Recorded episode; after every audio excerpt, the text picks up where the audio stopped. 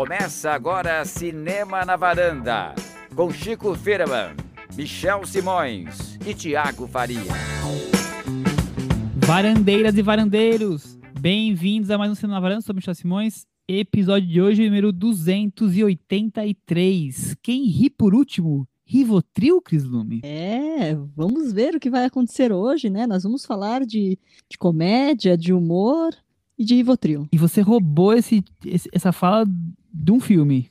Não, eu roubei de uma entrevista e que tem a ver com esse filme que a gente vai falar hoje. Muito bem, Chico Firma. Então vamos falar hoje sobre Rivotril. Você tá com a sua receita já separada ou não precisa de, de receita para comprar Rivotril? Eu não sei.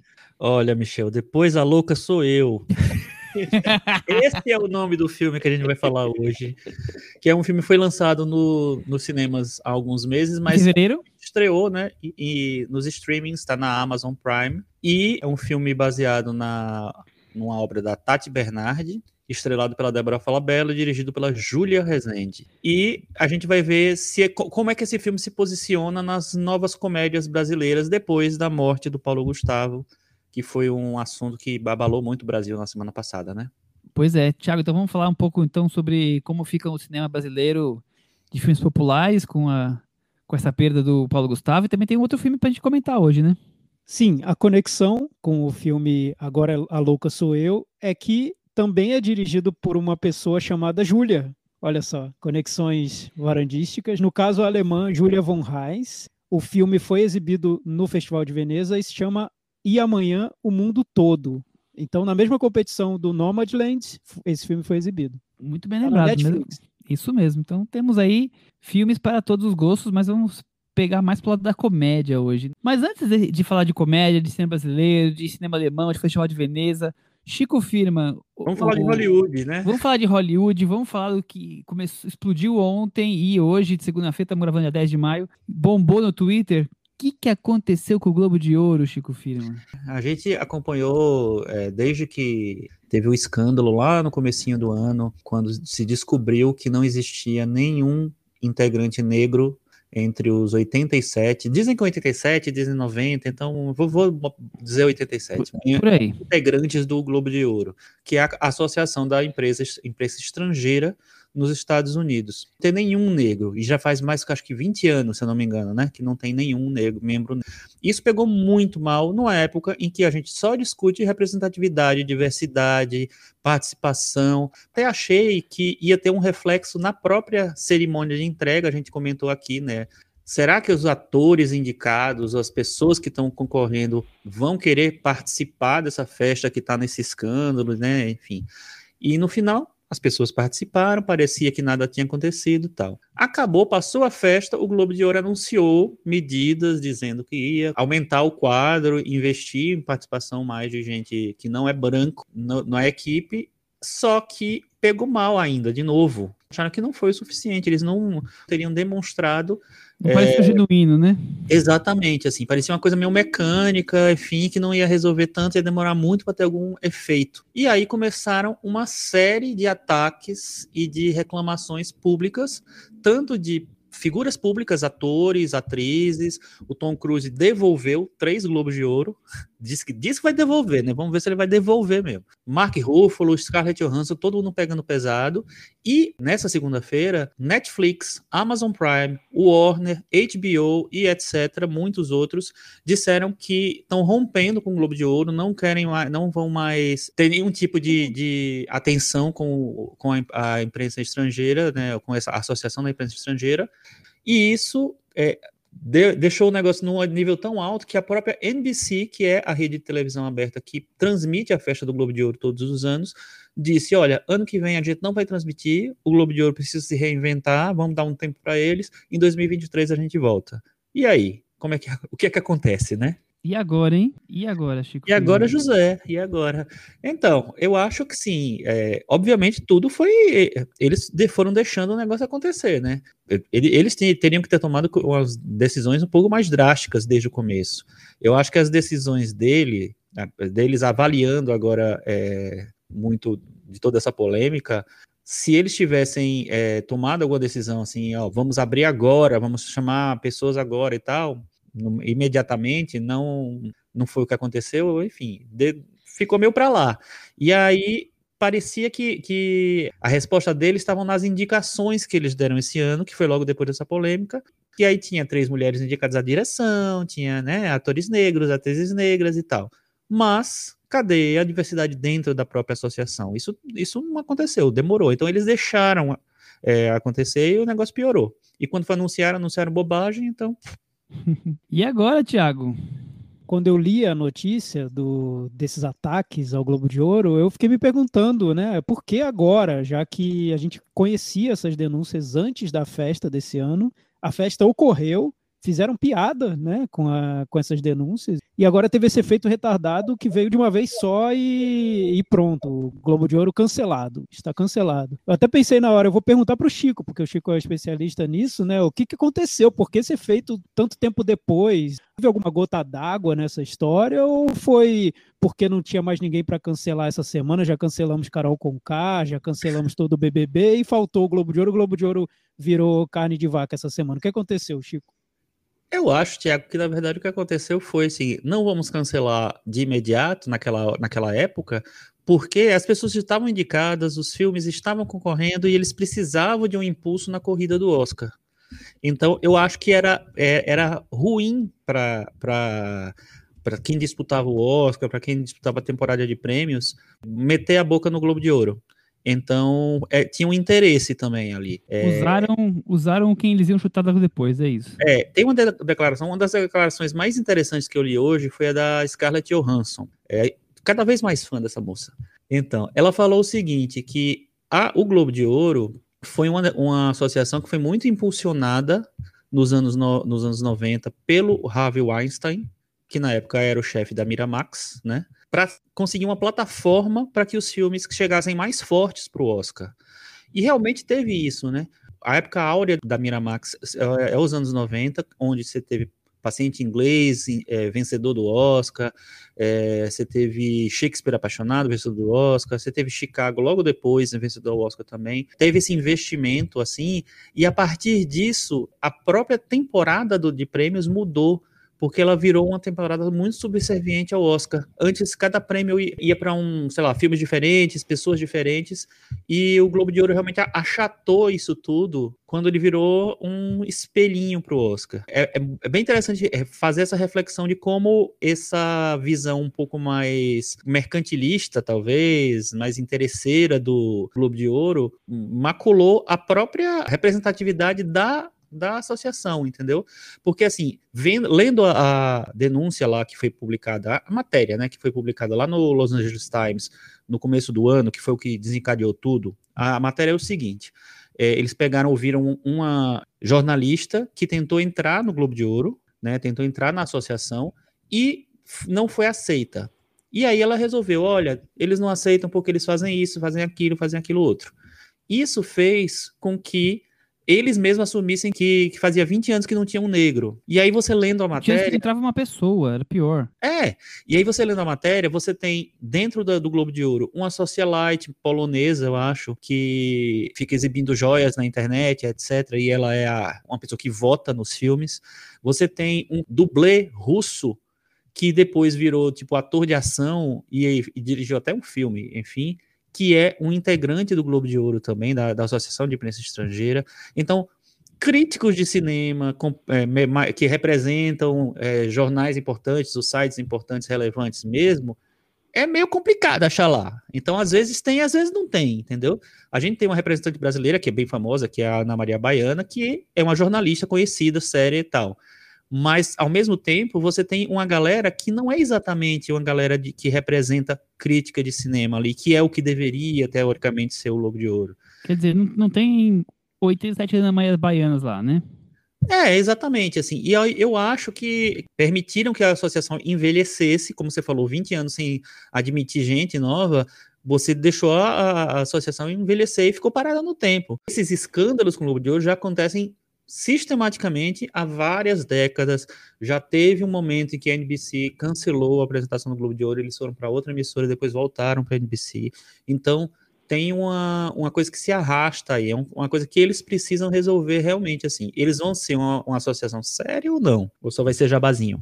É essa, Thiago Faria. É, eu acho que eles continuam é, em outra emissora. A sugestão é Fox News. Fox News pode ser uma boa emissora para o Globo de Ouro. O Thiago já vai fazer agenciamento aí, ganhar É. uma comissão. E, e vão fazer piada, né? Como sempre fazem, e a coisa segue. Eu acho que eles vão seguir o barco. É, talvez fique. Será que vai ser abalada a credibilidade deles? Se, se transmitir, não, né? Se eles não conseguirem Não, eu- espaço na televisão, eu acho que perde credibilidade. Agora, se conseguir, acho que vai. Eu acho, eu acho o seguinte, Michel, eu acho que a balada já tá. Ah. Então, assim, eu acho que, que as coisas podem mudar sim. Por exemplo, a gente tem uma outra premiação que é o, o Critics' Choice, que é de críticos também, que é televisiva também, né? Que é televisionada também. Então, se Hollywood resolver migrar a atenção dela para o Critics' Choice, o Critics' Choice pode crescer. O Critics' Choice há, há 20 anos não era quase nada. É, hoje é uma, uma- tem uma festa de TV grande, todo mundo vê, todo mundo leva em conta na, na corrida do Oscar e tal. Enfim, eles podem sofrer bastante, sofrer mesmo. Então vamos ver o que é que vamos conseguir promover para mudar um pouco a associação. Porque uma coisa assim, não é, não é nem ser justo, nem ser nada, é ser esperto também, né? Tipo assim, com a quantidade de coisa que você discute hoje em dia, você fica completamente boiando nessa história, sabe? Eu acho que eles estão fazendo tudo errado faz muito tempo. É, e se espera que, que o jornalismo seja de vanguarda sempre, né? Que seja sempre à frente do seu tempo, que verifique hum, perceba movimentações, né? Mudanças, e, e não é o que a gente vê, né? A gente brinca aqui que faz anos que o Globo de Ouro se tornou um- uma espécie de vitrine para os mais famosos, né? Eles estão querendo sempre ter ali pessoas mais famosas e nem sempre é, os melhores estão ali sendo escolhidos, né?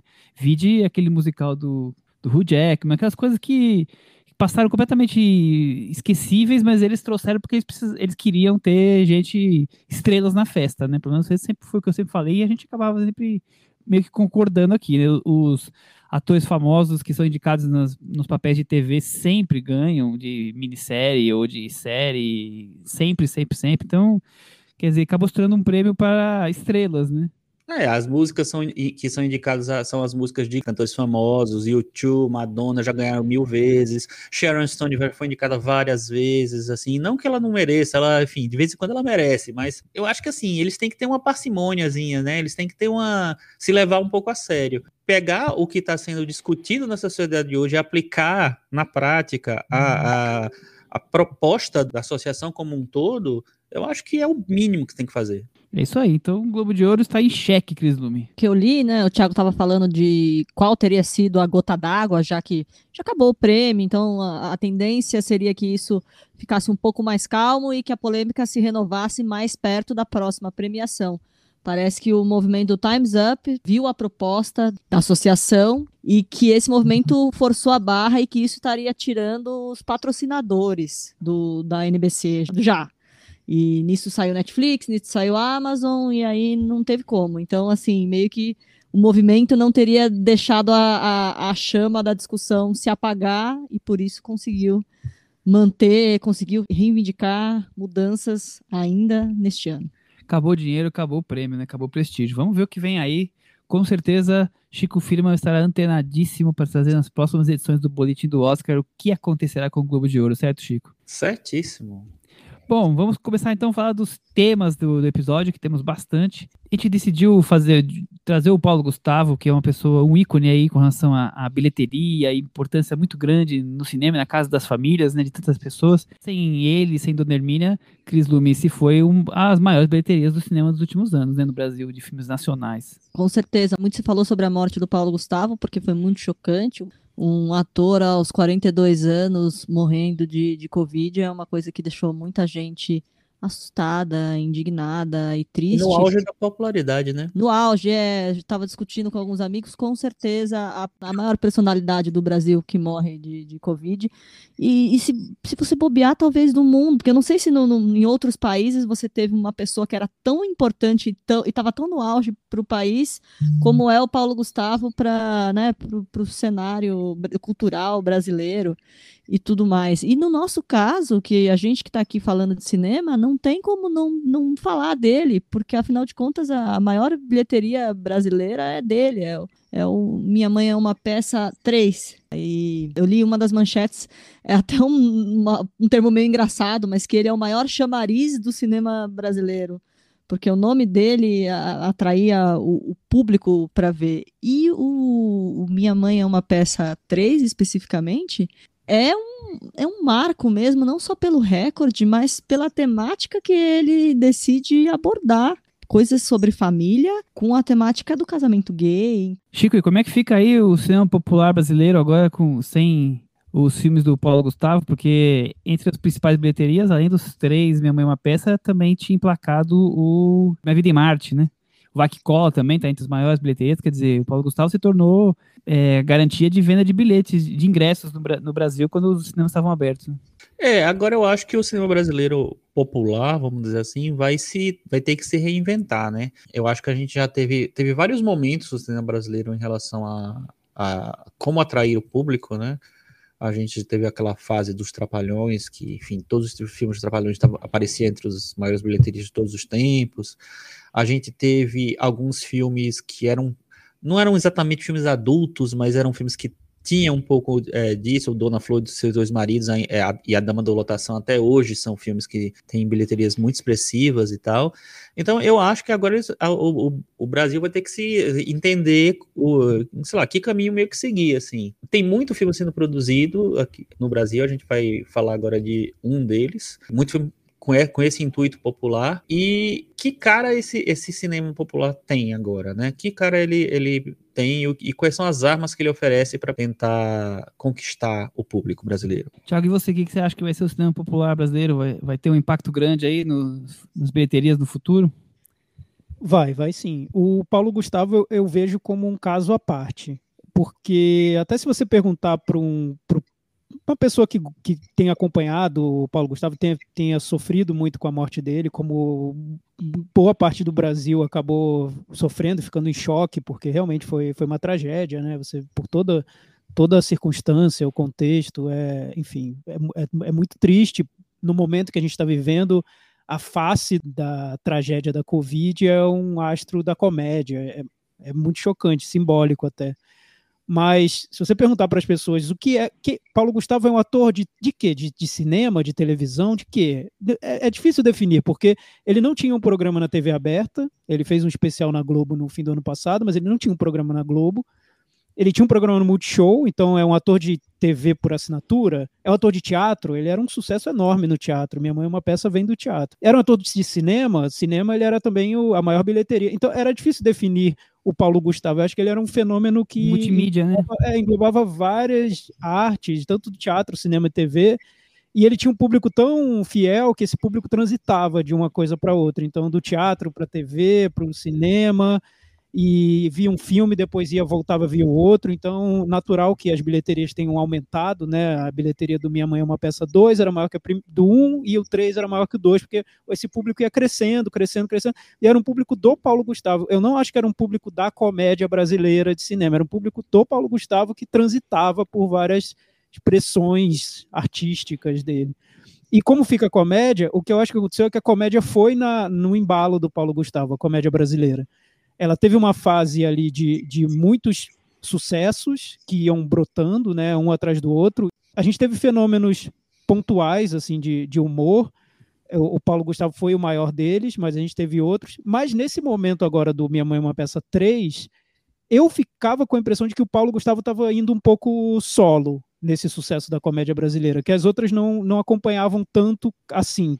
É, eu, eu também acho que, bom, primeiro o Paulo Gustavo, o carisma dele para mim, o mais importante de tudo, além do, do humor e desse que o Thiago falou agora, de como ele conseguiu é, se dar bem em várias mídias, é, é, como ele conseguiu normalizar o personagem gay sendo aceito pela família. Quer dizer, ele fez o, o filme Gay Família, né? Quer dizer, quase todos aceitam numa boa, ele conseguiu normalizar o que tem que ser normalizado, que não há diferenças, questões, é todo mundo, cada um é de um jeito, cada um tem a sua, sua vida e, e, vamos viver em família, né? E acho que assim ele conseguiu construir esse personagem e fugiu, inclusive, do que a gente chama de comédia padrão, que normalmente traz bilheterias, porque realmente é o que, o, que o Thiago falou, eu concordo plenamente. Ele se transformou numa marca que arrastava multidões, seja ele no especial da Globo, seja no Multishow, no teatro, aonde ele estivesse. E, claro, ele, é, esse espaço ninguém ocupa, né? Porque o espaço das comédias estão lá, mas o espaço que o Paulo Gustavo conseguiu é mais ou menos o mesmo espaço que o Chico destacou ali, de figuras que também conseguiram emplacar grandes bilheterias, que eram o, a, o, a Xuxa e o Didi, quer dizer, a Xuxa e os Trapalhões, o Mazarop, né? Mais antigamente, quer dizer, são pessoas que faziam filmes falando de cinema de comédia, mas que eles arrastavam multidões pela figura que eram essas pessoas, né? A figura pública. E, e isso não se ocupa, né, Chico? Exato, é. E antes do, antes do Paulo Gustavo, um pouquinho antes, teve, em numa versão um pouco menor em relação ao impacto, mas teve isso, teve um momento que o Leandro Hassum parecia que ia ocupar esse, esse espaço. Ele era o cara que fazia um filme por ano, ou pelo menos um filme por ano, e, e começou a chamar muita gente para coisa, mas de repente ele saiu de cena, ele meio que não, não, não atraía emplacar mais, né? Exatamente. E, e, em determinado momento ele sumiu um uhum. pouco. E foi justamente quando surgiu também o Paulo Gustavo e o Paulo Gustavo veio. Eu concordo com vocês, ele, é, ele tinha um carisma, uma coisa que era dele, ele fez acontecer. Os fenômenos dos filmes dele se justificam por causa dele. Eu acho que ele era um cara que tinha essa facilidade de transitar por vários públicos e tal, e de meio que unir o, o, o, público brasileiro e criar essas bilheterias grandes, assim. Realmente eu acho que é uma, uma perda para o cinema nacional, porque eu acho que o cinema nacional precisa ter esse tipo de figura que chama as pessoas que, é, mesmo que sejam filmes de comédia, não sejam filmes que representam talvez o melhor do cinema nacional, é importante que tenha gente indo para o cinema ver filme brasileiro. Então, eu acho que vai ser uma perda bem, bem grande. Acho que nessa lista aí, o Chico lembrou do Rassum, eu lembraria também da Ingrid Guimarães, que também Sim. tem Loucos para Casar, De Pernas para o Ar, que acho que são três. três filmes. E acho que teve um boom também do Se Eu Fosse Você, que é aquele filme do, do Daniel Sim. Filho. É. E, mas realmente, como disse o Thiago, acabou se dissipando, não, não, não veio mais com, com aquela força de, de vários produtos juntos e ao mesmo tempo. O que eu acho que é a grande revolução, principalmente do, do Minha Mãe é uma Peça 3, é que ele tenta agregar duas narrativas, uma que conversa muito bem com essa coisa da, da família mais tradicional, que é o, a situação do ninho vazio, da mãe que está ficando sem, sem os filhos, dos filhos adultos. Eu acho que isso conversa bem. E a outra que é essa coisa do, da família gay, do, do casamento gay, do filho gay, da aceitação. E, e, e isso, para gente que é talvez acostumado com um cinema um pouco menos, com mais sutileza, tal, talvez o que ele faz ali pareça muito desenhado, pareça um pouco didático. Mas eu acho que isso leva para um universo tão amplo. Na hora que ele fala com a minha mãe, a minha mãe começa a aceitar cada vez mais isso. Não que minha mãe não aceite, estou só dando um exemplo, né? É, não, eu acho que assim, ele, ele leva para um outro. Para um, um patamar é, mais ele amplo, vai acostumando né? É as pessoas canhão, a aceitar né? isso, é. É o tiro de uhum. canhão, então assim, então tem, tem muito mérito. Tem gente que discute por que que, aí já dando spoiler, por que que no Minha Mãe é uma peça 3 você tem um casamento gay que não tem o beijo? Mas talvez cenas como ele faz quando ele mostra o filho da dona Hermina querendo se fantasiar de Emília, talvez sejam muito mais fortes do que a, a presença ou ausência de um, de um beijo num, num casamento gay. Então, eu acho que tem pequenas sacadas brilhantes ali. Ele conseguiu, abre aspas, politizar o, filme dele, enfim, dar, um, dar uma opinião no filme dele, o que ele achou que ele deveria ser dito. Um filme que é uma explosão de, de bilheteria, de comédia, de, de público. Então, quando a gente fala, né, se você tem o alcance, você tentar passar sua mensagem, foi o que ele fez, né? Sem dúvida. Eu concordo. E essa cena que você citou da Emília, eu achei bem legal, porque eu acho, eu acho que fico, é, é uma cena que tem impacto muito grande, da sua mãe ir lá cantar a música da Emília para você se sentir aceito na festa. Eu acho que tem um. É um filme de grandes sacadas, né? Política bem interessante. É, não é, não é um grande filme, mas é um filme de grandes sacadas, né? Isso aqui Exatamente. são várias grandes sacadas. É, pra gente já ir, ir terminando esse, esse tema e já linkar com o próximo filme, o, com o primeiro filme, eu meio que tentei classificar, e não vou ficar falando, claro, o nome de todos os filmes, mas peguei as 50 maiores bilheterias do cinema nacional e classifiquei para ver onde eles se enquadrariam ali. Então nós temos desde biografias como Dois Filhos de Francisco, Cazuza, Olga, temos os filmes mais antigos, como o Chico comentou, Dona Flora, Dama da Lotação, o Chica da Silva, Lúcio Flávio. Temos os filmes religiosos, né? Nosso Lar, Chico Xavier, Nada a Perder. É, as comédias, como a gente falou bastante, inclusive tem várias franquias brasileiras de comédia, né? Sim. Como o De Pernas pro Ar, o Até que a Sorte não Separe, o seu, Se Fosse Você, mas mesmo o Lisbelo e Prisioneiro. E também tem aqueles filmes que são meio fenômenos, mas são meio fenômenos de violência, né? Que são Cidade de Deus, Tropa de Elite e Carandiru. São os únicos três aqui que, talvez o Lúcio Flávio possa também dialogar com eles, que fogem desse, desse esquema que eu consegui subdividir aqui. E, linkando diretamente com o filme que nós vamos falar agora, um dos filmes comédia que está nessa lista dos 50 maiores bilheterias do Brasil é Meu Passado Me Condena, que é da mesma diretora de Depois a Louca Sou Eu, a Júlia Rezende. Exato. Vamos falar então sobre a Júlia Rezende, uma cineasta carioca de 35 anos, filha do diretor Sérgio Rezende, é, que fez alguns filmes conhecidos, né? Também é, e da produtora Maísa Leão. Ela é casada com o Silvio Guindani, não sabia, aquele ator. Ah, ela é casada com o Silvio. É, descobri pesquisando. Ela começou trabalhando em Zuzu Angel, que é dirigido pelo pai dela, e fez assistente de direção em De Pernas pro Ar 1 e 2, então ali começou vivendo no cinema nesse, nesse mundo. E ela dirigiu De Pernas pro Ar 3. Exatamente. É. Ela come... estreou com O Meu Passado Me Condena, que é a maior bilheteria dela, e de... depois de alguns filmes ela, ela fez o De Pernas pro Ar 3. É, é o sétimo filme dela. É, talvez o mais elogiado seja o Ponte Aérea. Ela também fez o Um Namorado para Minha Mulher. Como é cruel viver assim. Vocês conhecem a carreira da Júlia Rezende, Chico? Eu, engraçado, os, os filmes que inauguraram a carreira dela, o meu passado me condena 1 e 2, eu não, eu não assisti até hoje. Agora, o Ponte Aérea foi um filme que realmente me surpreendeu um pouco, porque ele é uma comédia, um, um romance, na verdade, que eu acho que tem uma atenção na construção dos personagens, que tem uma atenção no roteiro, não é nada de outro mundo, mas é um filme que é todo encaixadinho, eu, acho, eu, eu achei bem legal quando eu assisti. E o filme que eu mais gostei dela é o, é o Como é Cruel Viver Assim, que foi um filme que me surpreendeu muito. É uma comédia com um grupo de que planejam um assalto, um sequestro, não lembro direito, assim. Tem atores muito bons no filme, inclusive o Silvio Guindani tá, é, é, um dos atores protagonistas, e é um filme que eu acho que merece ser assistido porque ele é bem legal, um roteiro muito legal. É, a Júlia tem uma facilidade de lidar com em administrar a comédia ali. Então, é, esses dois filmes me deixaram um pouco mais interessado pelo que ela fez. Esses filmes mais de franquia eu realmente não vi. Tiago, você conhece a carreira dela? Curiosamente, eu conheço só os mais populares. O Meu, o meu Passado Me Condena e o De Pernas Pro Ar 3, eu vi. Eu não, não, sabe, não, lem, não lembro muito deles, porque eu acho que são bem parecidos com outros filmes dessas franquias e tudo. O curioso para mim é ela ter meio que nascido como diretora dentro desse ambiente de comédias brasileiras e ter apostado no humor, que ela poderia ter saído disso e, e feito filmes em outros estilos, e acaba, acaba que agora ela tem uma trajetória com várias comédias, né? É, é, já, já seria um, um fator diferente, ou no mínimo curioso.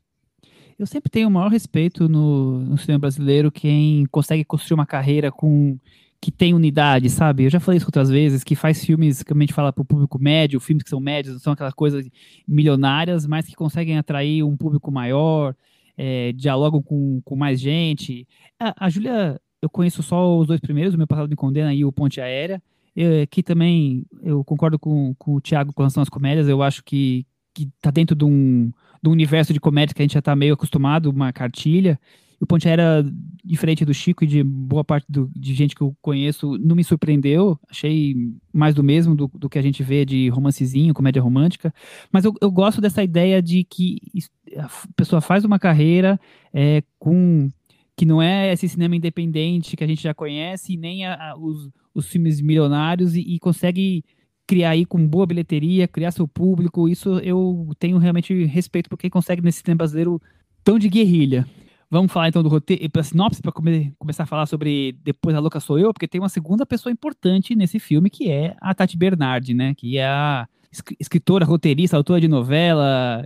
Com certeza, se você navegou na internet nos últimos anos, você caiu na, na com algum texto dela, né, Cris? Não, tem uma terceira pessoa importante, né? Que é a Débora Falabella. E aí o filme, como eu falei, é baseado no, no, no livro autobiográfico, onde acompanhamos a vida de Dani. Débora Falabella que é uma publicitária e escritora que desde criança vive suas crises de ansiedade, sua relação com a profissão, amores e com a mãe super super, super protetora. Chico, a gente tá acostumado a assistir muito filme de ansiedade e de, de pânico no cinema, né? É, ah, tem alguns, né? Mas não é a quantidade também. de gente que a gente conhece que, que tem algum tipo de ansiedade, a quantidade de filmes que tem, acho que tá meio desproporcional. É, é, isso é verdade. E confe- confessando a você, assisti ao filme e me identifiquei com algumas questões da, da protagonista. Eu acho que eu sou meio doido mesmo.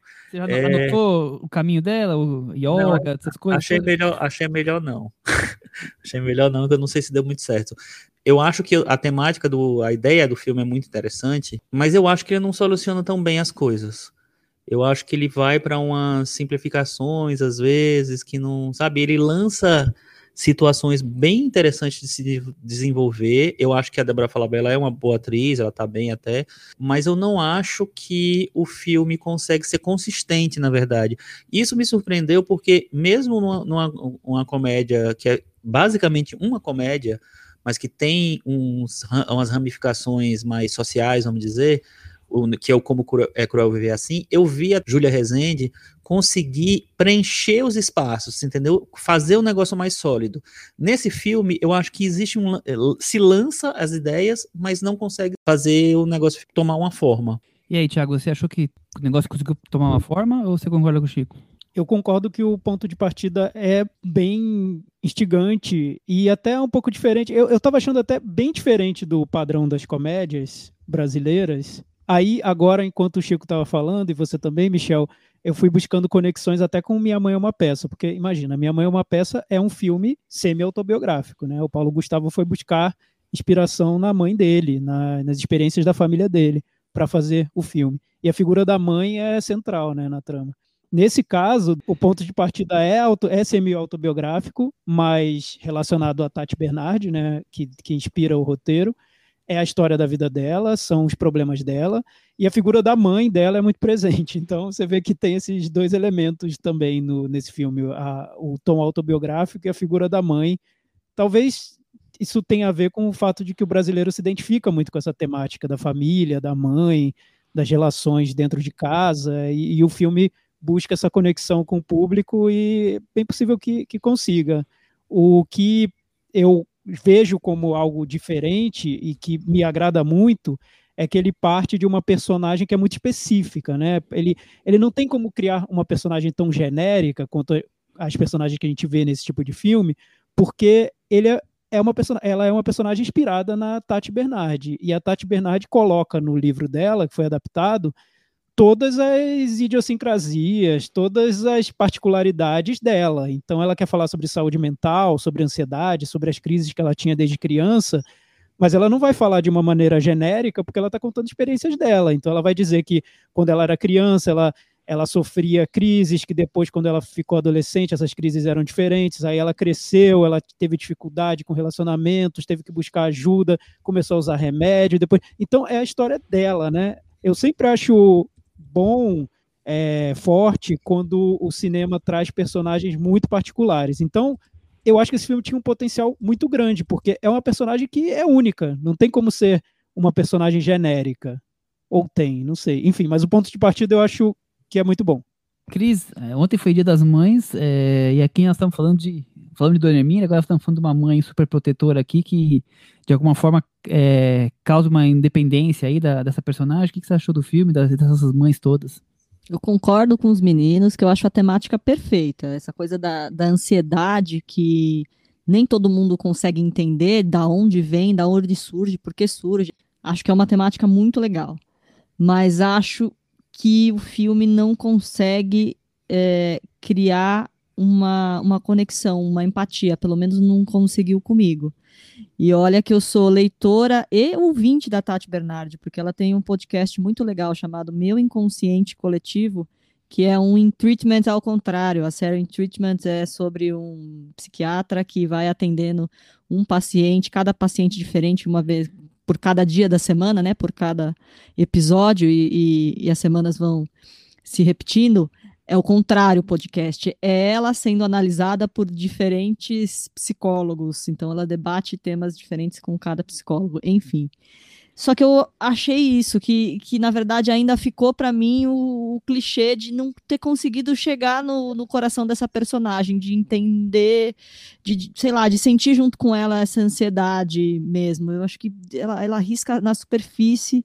Eu consigo entender algumas coisas, mas não consigo sentir aquela empatia que eu achei que teria quando eu, eu comecei a ver o filme. Eu não consegui entrar no no problema. Eu acho que é isso que o Chico falou. Ela joga coisas bem interessantes para a narrativa e eu não sei se a gente consegue fazer a amarração completamente. Apesar de eu achar também que a Débora Falabella abraça o papel e tá lá, só que para mim ainda faltou.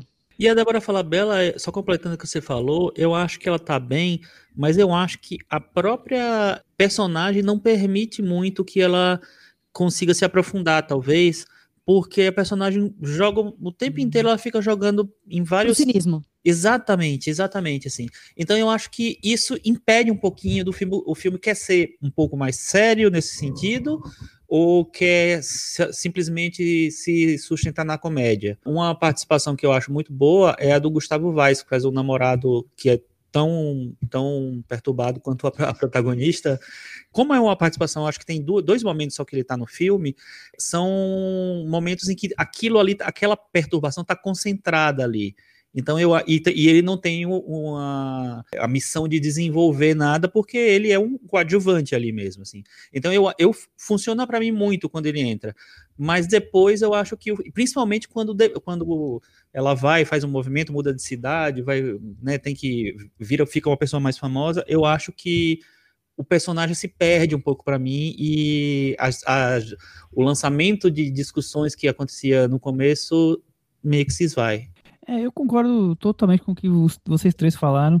Eu acho que. É, primeiro, eu li uma entrevista do, com a Julia Rezende que ela dizia que um dos planos dela foi quando as cenas tinham que ser dramáticas, iam ser exatamente dramáticas e aí deixava de lado a comédia. Né? O humor tá muito mais. Até a crise chegar, né? Dali para frente ele, ela foca muito no drama. Eu, eu acho que tem uma, uma dificuldade de dosar essa coisa da, da comédia do drama, porque, por exemplo, sinceramente, para mim, eu não consigo ver tantas situações engraçadas ali. Eu, eu vejo alguém ali deixando de aproveitar a sua vida porque não consegue controlar a ansiedade, né? Que é o que acontece com tantas pessoas, né?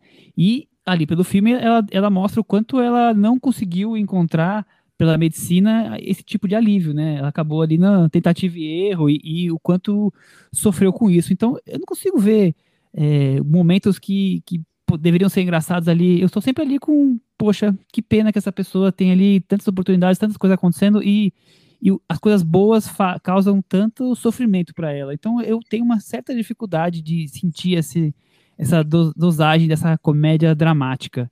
Por outro lado, eu acho, como eu falei no começo, eu acho que tem muito pouco cinema brasileiro, então, de trazer esse tema que eu acho tão importantíssimo, comum, né? É, esse tema é tão comum, da é ansiedade, é do pânico. Eu queria, eu queria ter entrado mais. Eu fiquei, fiquei passando mal mesmo no filme, porque eu queria ter, assim, ter chegado ali. Ficou e, ansiosa, Cris? Fiquei. E fiquei me sentindo culpada porque eu tava querendo matar a personagem. Eu falei, eu não deveria estar tá querendo matar, eu devia estar, tá, tá, entender o lado dela, porque essa é a questão que o filme quer passar, que é assim, que essa ansiedade tem uma explicação, tem uma raiz, não é uma coisa assim, né, ah, isso é uma bobagem, é um mimimi. Não, ansiedade é um negócio muito sério. E eu não consegui chegar nesse, nesse ponto com o filme. Pois é, então, então o filme ele permeia ali a relação mãe e filha, aquela mãe me irrita e eu acho que isso é, ela faz muito bem, mas no final das contas é, é alguém que, que sofre ansiedade para pensar numa viagem, em conhecer uma pessoa nova, quer dizer, em qualquer coisa de sair da zona do conforto. E o filme eu você, você pode ter seus momentos, né? Mas eu acho que o filme faz isso com uma, com uma tentativa de linguagem extremamente pop, aquelas inserções gráficas, desenhozinho, e eu fico sempre achando que no final das contas o filme é meio que uma colagem de, de quase como esquetes dos, dos, como é que eu vou dizer, dos contos, dos textos, das, dos, dos escritos da Tati Bernardi, claro, o livro é baseado, o filme é baseado no livro dela, mas assim, entre você adaptar uma, uma coisa e você fazer aquilo literal, eu acho que tem ali um encaixe que talvez não tenha sido tão bem desenvolvido. E eu acho que também tem textos que funcionam mais como textos e menos como outra obra, né? Transição, a transformação, a tradução não funciona tanto quanto você ler um texto sobre aquilo. É, e fora que você teria que criar um arco para o filme, né? Você pega várias crônicas e para transformar num filme tem que ter o início, meio, fim. Enfim, se você quiser fazer um filme narrativo, como é o parece ser o objetivo desse filme. O que eu sinto falta, falando mais da trama, né? Porque não estou falando nem do, do que é o filme, a forma do filme, nem é, nada. da trama. É mais popular mesmo, né? É, enfim, o que, o que para mim não é nenhum problema a linguagem não, popular não. e tem filmes populares que eu acho incríveis. O que, o que, mas falando só sobre trama, por enquanto, eu sinto falta de um terceiro ato no filme. Eu acho que não tem. Para mim, ele apresenta a personagem e gasta um bom tempo apresentando. Eu acho isso bom, porque ele vai mostrando toda a trajetória dela, a infância, os problemas, são problemas múltiplos e, e como ela começa a usar remédio para tentar resolver todas essas questões e também os desejos dela, vontade de escrever, de ser. E, e chega num ponto do filme que parece que o filme que ele precisa construir esse arco para se tornar um filme completo e não tem onde se agarrar para construir isso, né? E, e, parece que ele vai buscar esse apoio numa história romântica, né? com a história dela com um cara que que eles se encontram, ele é tão doidinho quanto ela, ele some sem dizer porquê, ela fica esperando. É, é, uma trama que é tão fraca, é talvez a trama mais fraca do filme essa, porque é muito banal mesmo, é, é típica de, de comédia, comédia romântica. romântica. E esse filme nem dá densidade para que essa trama se transforme na grande trama do filme que vai garantir o clímax do filme, o terceiro ato do filme. Então, ele primeiro, eu, eu, concordo com o Michel, ele não é cômico como poderia ter sido e não é dramático como poderia ter sido. Ele não nos leva nem para o fundo do poço junto com a personagem, nem para uma, uma sátira da, dessa situação de uma maneira é, irônica, enfim. Ele, ele, fica ali num, num ponto no, no, meio do caminho entre as coisas sem, sem se resolver para onde quer ir. E ele não conclui nada de, de uma maneira que, que para mim seria satisfatória em relação a essa personagem. Ele parece que constrói a, aquela mulher e joga ela num, numa trama muito banal. Isso falando sobre trama, porque na forma do filme, isso que é o que mais me desagrada mesmo no projeto, é que eu sinto que é um modelo muito trivial mesmo. É aquele modelo que a gente vê em todo filme, toda comédia, sem cuidado algum com, em buscar algo de linguagem cinematográfica, algo mínimo ali na fotografia, na construção de cenas. Até, até na cenografia mesmo, você vê as casas, os apartamentos, parece que eles tiraram de, de exposição, de decoração, de casa-cor, sabe? É tudo muito, muito feito ali no como se fosse um comercial de TV. Isso me desagrada muito. O que me afasta do filme é mais a estética do que o tema em si. Me parece tipo um confusão de adolescente, sabe? Com, com, com relação a um produto de, de, TV pronto, sabe? Assim, não, não para você ter uma temas. ideia, eu terminei de ver o filme, eu mudei a, o de canal e na Globo tava passando Vai Que Cola. Parecia que tinha saído do mesmo lugar. Igualzinho, né? Igual, igual. É, esse é um problema realmente da, da comédia brasileira, né? É, a comédia brasileira popular do cine, de cinema, ela é muito dependente, derivada, na verdade, do, da comédia de TV. Então, é, inclusive, a, a, os atores que terminam fazendo sucesso no cinema são atores que vêm da TV, muitas vezes e tal, no caso do próprio Paulo Gustavo. O que eu acho que diferenciava o Paulo Gustavo era justamente que ele tinha um carisma muito pessoal, tinha um, um sei lá, uma. E ele também era o cara que concebia o roteiro, que, né, enfim, ele era quase um diretor assistente ali, vamos dizer. Então, tinha uma assinatura dentro da coisa mais popular, de qualquer jeito. Por mais que fosse popularesco. Acho é, no final das contas, o Feliz se pelo texto, né? O, é, com relação à parte de cinema, realmente, era tão frágil quanto, quanto Exato, esse todos, assim, né? Eu acho que o, no, caso do, do, Depois da Louca Sou Eu, eu acho que a, o, o, problema é muito parecido, né? É, é um filme que tem uma estrutura muito televisiva, de programa de TV, de humor de, te, de televisão, estendido para uma, uma longa-metragem. O que eu achei realmente estranho, porque eu acho que a Júlia Rezende consegue fazer melhor entendeu? Eu não vi o meu, o meu, passado me condena, mas os outros filmes que eu vi dela, eu acho que por mais que eles também eles não sejam nenhuma revolução, sejam filmes convencionais nesse sentido, eu acho que eles são mais bem embalados. Esse filme eu achei mal embalado. Eu achei que é um filme que não tem uma cara, é, não se decide entre o drama e a comédia, não consegue encontrar o equilíbrio no meio desses dois, porque, enfim, às vezes você quer, você quer fazer os dois, então tem que ter um equilíbrio ali. É, então eu acho que tem um, um, um problema de direção, mas eu, eu, acho também que tem um problema de texto. Eu não sei se o texto ele é tão forte assim a ponto de carregar a trama, entendeu? Então eu acho que tem um, um desencontro geral ali o Cris, pegando um pouco a esteira no que o Thiago falou, que sentiu falta um pouco do terceiro ato, eu sinceramente acho que o filme melhora um pouquinho depois que eles refazem aí a entrevista pro jogo, que na verdade ali é, é um, alguém interpretando uma, algo parecido, né? Eu acho que dali pra frente o filme dá uma engatadinha um pouco melhor, mas eu queria que você também falasse sobre a Débora Falabella, que você desde o começo já tá aí enaltecendo. Não, a gente falou um pouco já dela, né? Eu acho que a, a atuação dela tá boa, mas como a gente tá dizendo, texto não, não, não ajuda, não, não, não, não tá chega... tá bem naquela coisa meio cômica, dramática, meio indie, óculos, é, só faltou não, colocar umas, umas é, tatuagens, né, que, pra, pra, andar na Eu Augusta. acho que ela tá dentro ali do, do personagem, acho que ela consegue fazer essa imersão, mas acho que falta mesmo o, o, o texto se resolver, alguma coisa ali. Acho que, o, abre aspas, o terceiro ato seria essa entrevista que foi inspirada numa entrevista da Tati Bernardi para o Jô Soares, só que, enfim, ela vai, vai ter um ponto de virada a partir dessa entrevista, por isso que talvez seja, a gente possa considerar um terceiro ato, mas como o Thiago falou, é um terceiro ato um pouquinho meio meh. frouxo, talvez, é meio meh. mas acho que para mim a coisa engata porque eu na hora saquei que era a entrevista que ela tinha dado pro Jô Soares, então me, me, me, me voltou, assim, me, me, sugou de volta o filme, assim, me trouxe o interesse para ver, nossa, como é que ela vai, ela vai traduzir esse, aquele momento, né, que realmente aconteceu, que a gente viu pro pro cinema. E é com muito exagero a entrevista dela pro. Dando spoiler aqui, gente. A entrevista dela pro Jô Soares não é nem perto do desastre que é no, no filme.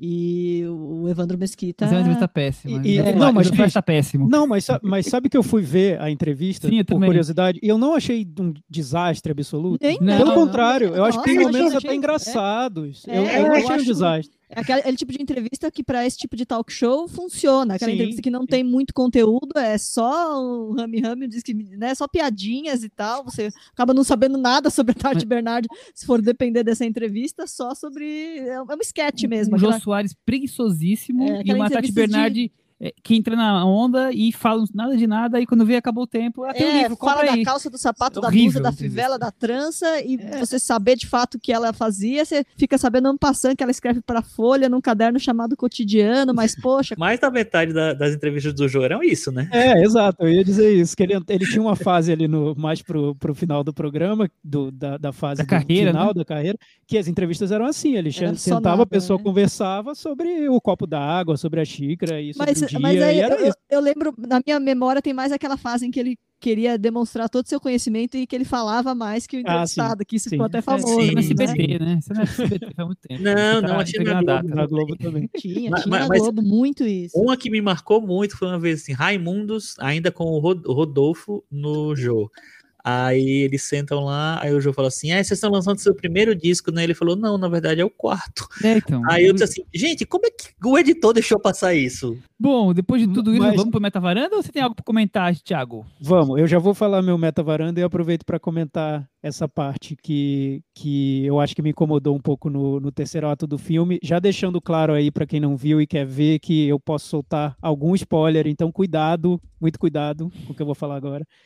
Enfim, é, é, que essa questão da saúde mental, o que o filme quer, quer levantar e que eu acho também bem atual, é o que, tá, é que se fala hoje, tirando o estigma, os preconceitos de uso de remédio, de antidepressivo.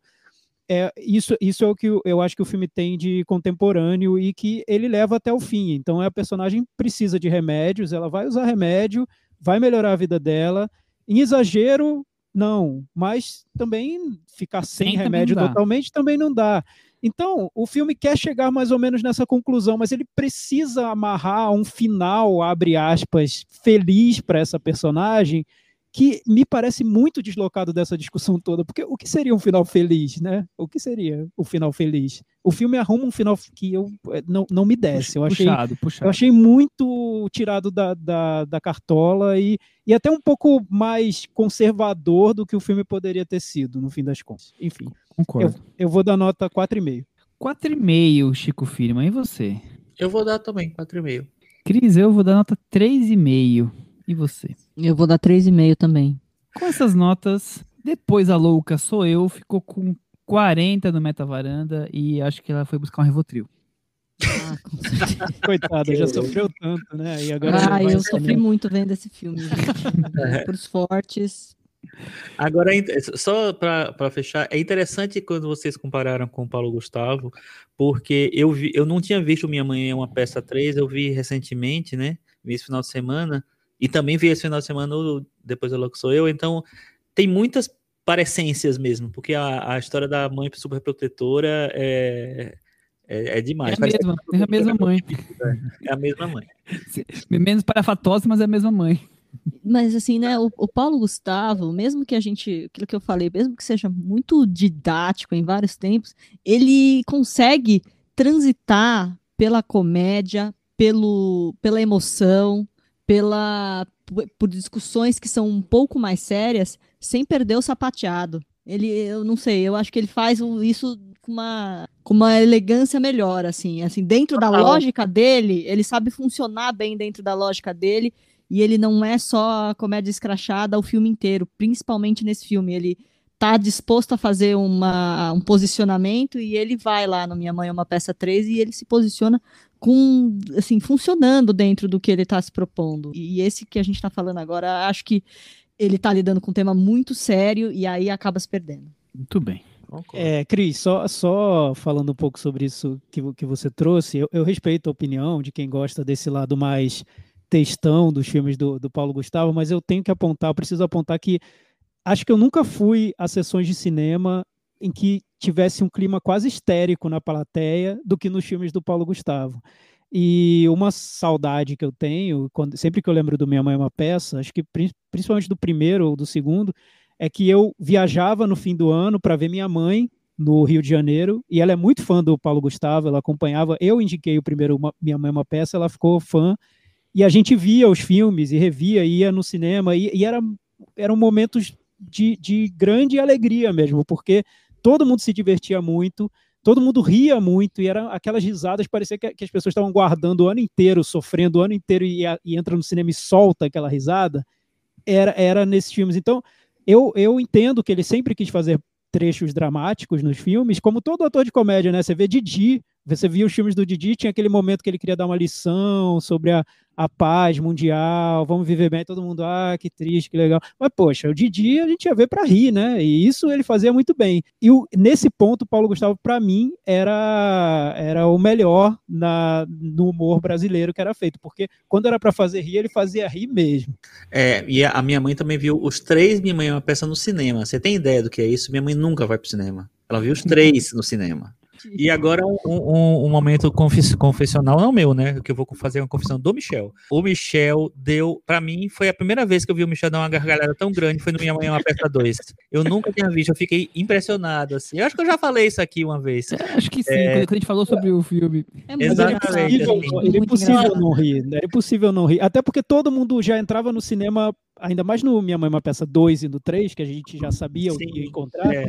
já entrava no cinema pronto para rir Isso, muito. e- e Então, porque desde cinema- no, no crédito a pessoa já estava rindo. E porque aí cinema é uma catarse coletiva, né? Revendo É. as, as cenas do, de, de, de peças, de apresentações de peça dele, é muito essa coisa da catarse coletiva mesmo. E, e aí ele no cinema, a mesma coisa. Tá todo mundo já no clima do, do, do Paulo Gustavo. Então é aquele escracho e você Não, Cai de dar gargalhada. certeza que desse momento que o Chico falou aí, o maior foi a cena do aerosol, porque foi o gargalhado muito Nossa, forte. é muito forte. boa.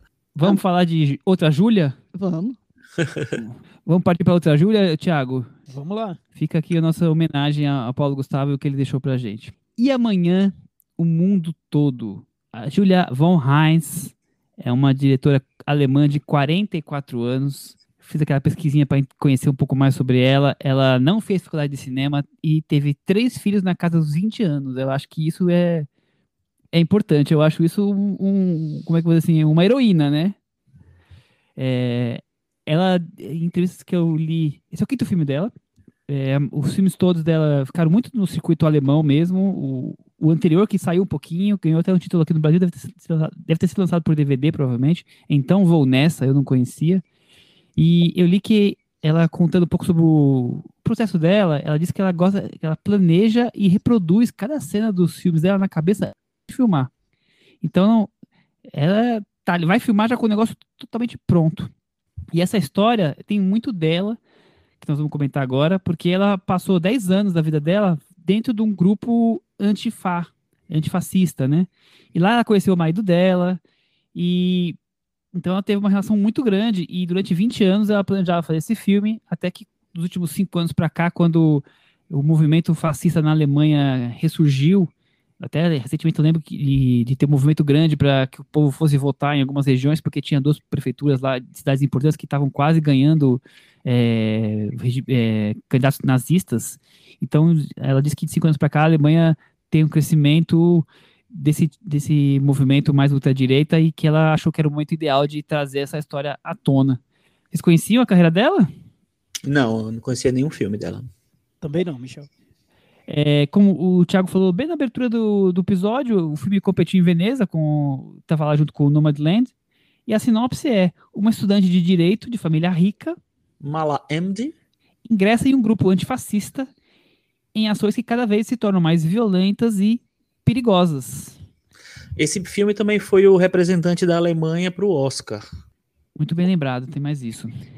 O Thiago, ela disse que fez o filme pensado público, pro público alemão e que nos festivais, quando começou a correr os festivais, que ela percebeu que esse filme podia dialogar com outras nacionalidades, já que temos visto uma face da extrema-direita crescente cada vez mais em muitos países, né? Inclusive aqui no Brasil, mas daí o Peru pode em breve ter uma eleição com, com, com esse lado da política, a Hungria e tantos e tantos países que têm a ultradireita aí no, no poder, então é, é um filme com uma- um, um- como é que eu vou dizer, um idioma mais global do que ela esperava quando ela começou.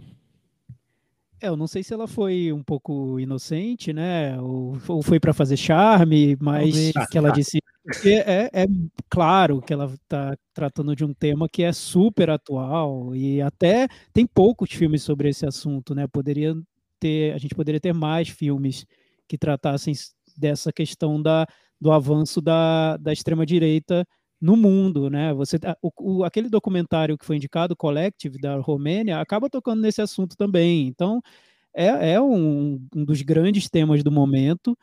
E ela fala diretamente sobre um grupo de jovens que formam uma comunidade para enfrentar o avanço da, da extrema-direita na, na Alemanha.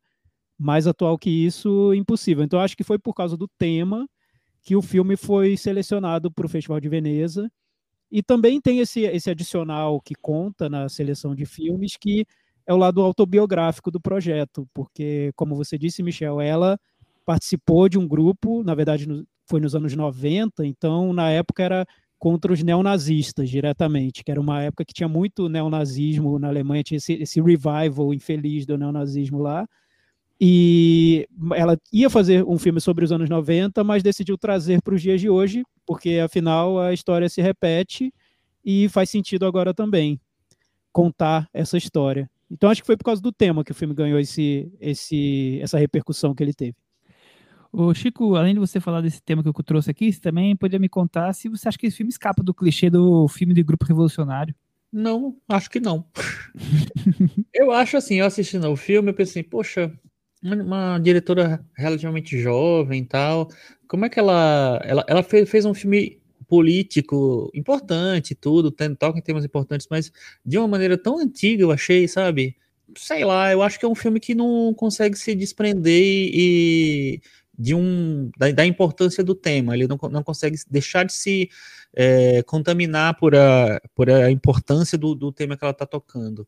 E aí eu acho que isso faz com que ela fique num modelo um pouco mais é, acomodado, um pouco, em, em, em vez de ousar, em vez de criar um pouco mais, em vez de ser mais profundo, de ter um discurso político um pouco mais, mais contundente, assim, eu acho que ela meio que fica no padrão.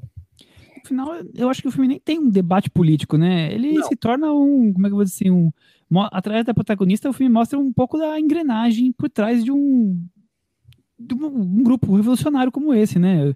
Como é que funciona o, o modus operandi, a juventude, os conflitos, a libertação. Que ele discute, sim, os limites da violência. É, acho que isso é um tema muito maior do que o debate político em si. A luta pacífica é, é justificável, é, quer dizer, a luta, a luta, não pacífica é justificável. É, acho que o filme consegue trazer muito mais esse tema do que realmente debater a questão política, né, Tiago? Eu acho, Michel, que esse filme é uma oportunidade desperdiçada, bem desperdiçada mesmo, porque imagina, você tem uma diretora que viveu 10 anos num grupo rebelde, revolucionário, não sei como, como chamam. Então ela conhece tudo, todo de, cada detalhe. Tem, deve ter histórias que ninguém nunca ouviu parecidas. Todas as questões que envolvem é, essa comunidade, imagino que sejam muitas, né? Porque imagina, você é jovem numa comunidade, tu, tudo é, é, pior que participar do Big Brother, né? Tudo deve acontecer lá dentro. Traição, dúvidas sobre, sobre política, sobre direcionamento do, do, dos planos que, que você tem. Enfim, tudo pode acontecer. Daria para ter feito um filme muito mais complexo que esse filme. Eu acho que ele pega muito na superfície do que seria essa experiência, de uma maneira que parece clichê, como disse Michel. Então, como você pega uma experiência pessoal e transforma num clichê? Acho que só se você pegar o que tem de mais superficial nessa experiência, né? Então você tem a história de uma garota. Né?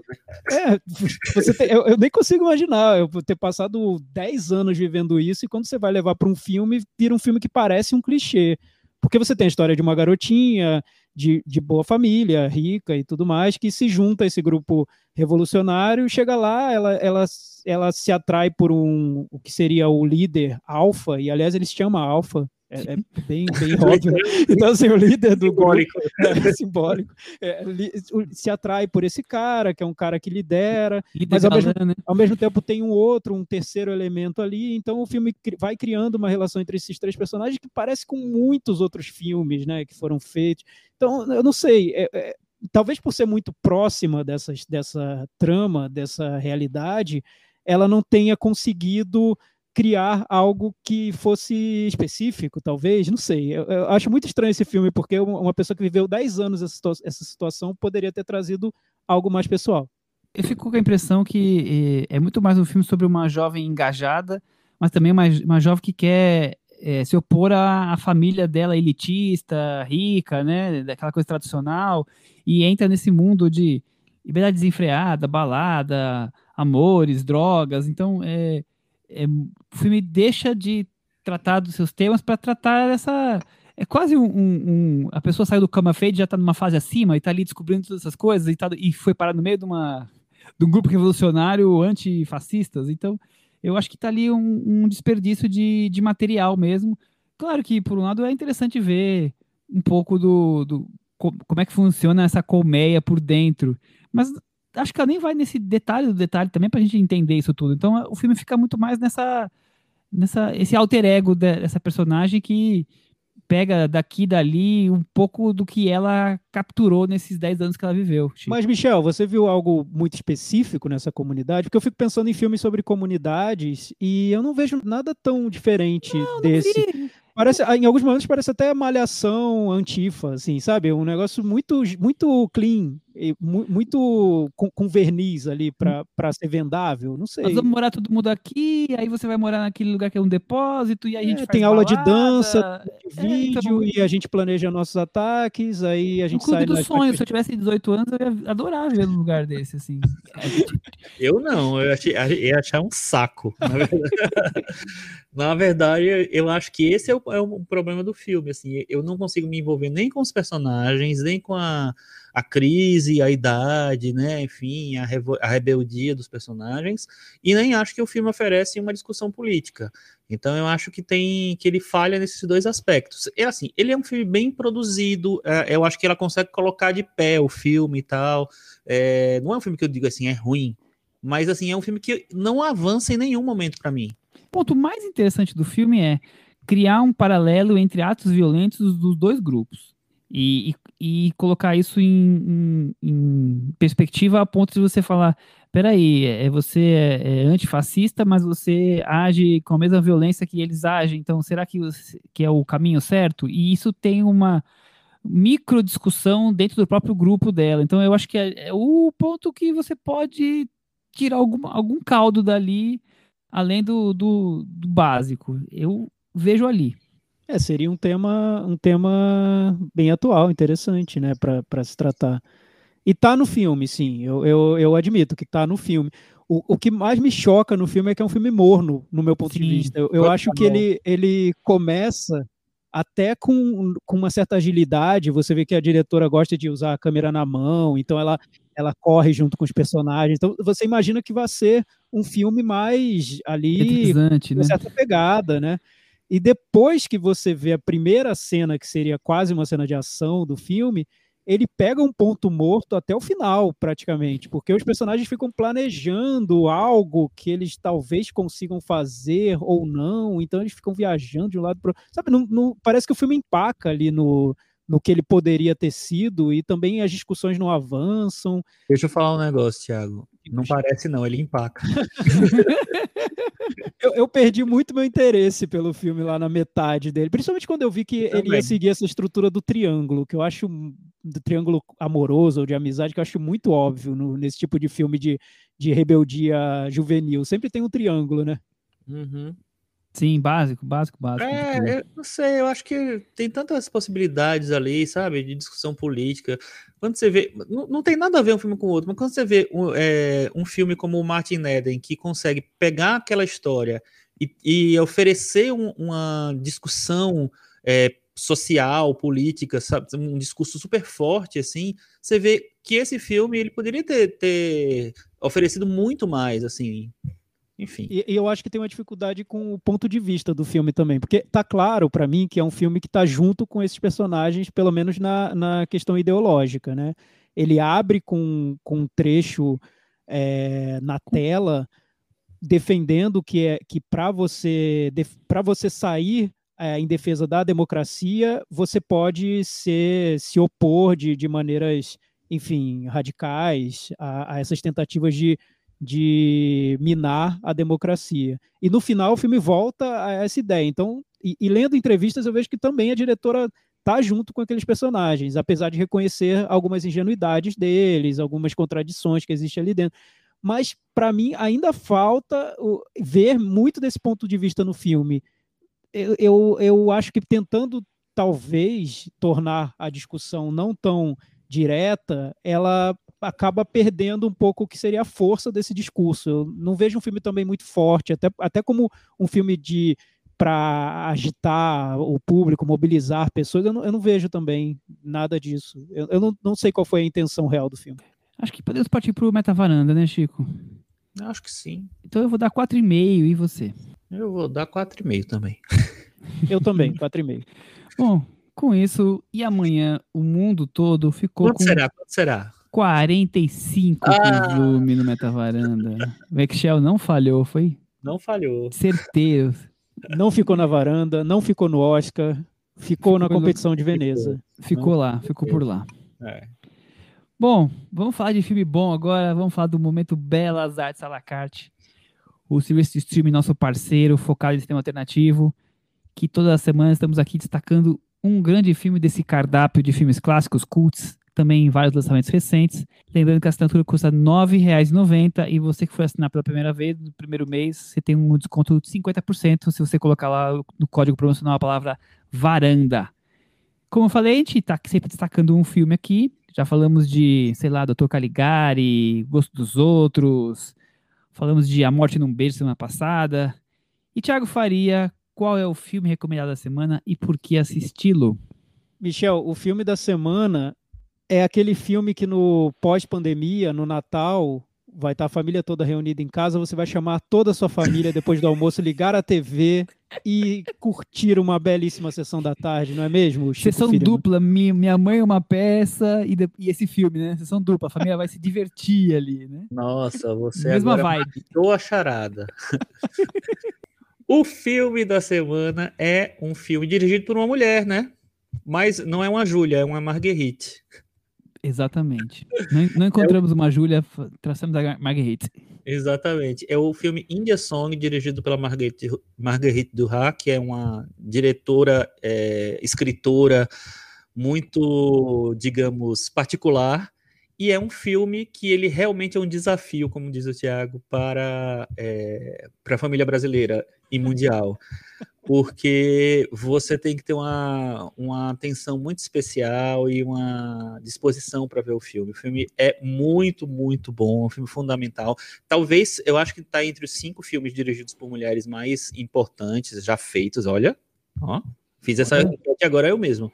Mas, é, mas eu acho que sim, eu acho que é um, é um, filme bem importante, bem revolucionário, assim, que tem uma estrutura é, e, uma, e um formato bem peculiar, não é, Michel? Nossa, nem me fale, eu acho o filme incrível. É, é, um filme que não tem diálogos, né? Mas ao mesmo tempo ele é todo permeado por conversas em off, é, enquanto a imagem vai mostrando é, a vida dessa personagem, que é uma esposa de um cônsul na Índia dos anos 30. O cônsul deve ser da Inglaterra, da França, não lembro agora qual que seria a nacionalidade deve ser, deve ser da França.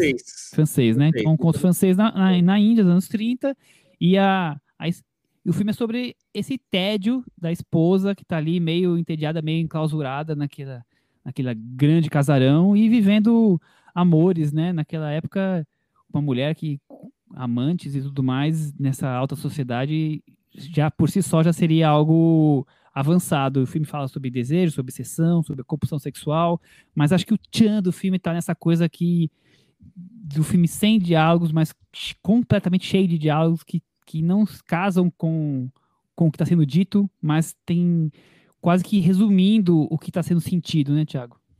Perfeito, Michel. Acho que você resumiu o filme. Eu fui tentar explicar para nossa digníssima ombudsman, Ale Maruti, foi muito engraçado. Ela riu, eu acabei rindo também, porque explicando o filme parece algo muito, muito, louco, né? Mas funciona, engraçado é que funciona. Lendo sobre o, o, o filme, os comentários que foram feitos na época e depois, tem dois pontos que se repetem em quase todas as resenhas. Primeiro é que é um filme que, para você ver, você tem que ter uma certa disposição, não é todo mundo que vai gostar. Ou seja, não chame a família toda, aquilo que eu falei é brincadeira. Não faça isso, a menos que você queira fazer uma pegadinha com todo mundo, mas não não faça essa, essa experiência. Não é o filme pipoca. Não é o filme pipoca. É o avesso do, do, do filme pipoca, né? Filme, no, no, filme feijoada, sei lá, outra coisa. Pelo contrário, é... filme vinho, né? Bem filme chique, perfume, assim. é, enfim.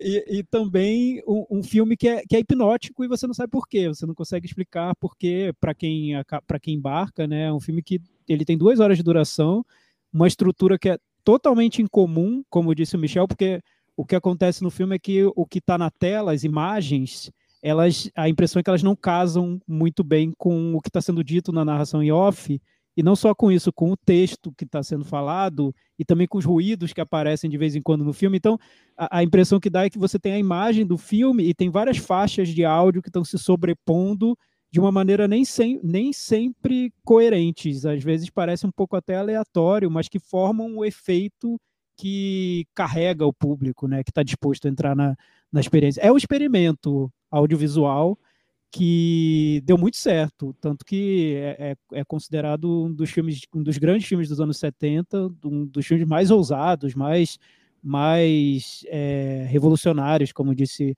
como disse o Chico, e que eu, eu vejo como é um filme que traduz essa sensação de tédio como poucos, né? Mas é muito difícil convencer alguém a assistir a um filme sobre o tédio e que traz essa sensação. É, é uma experiência difícil, uma experiência até dolorida às vezes.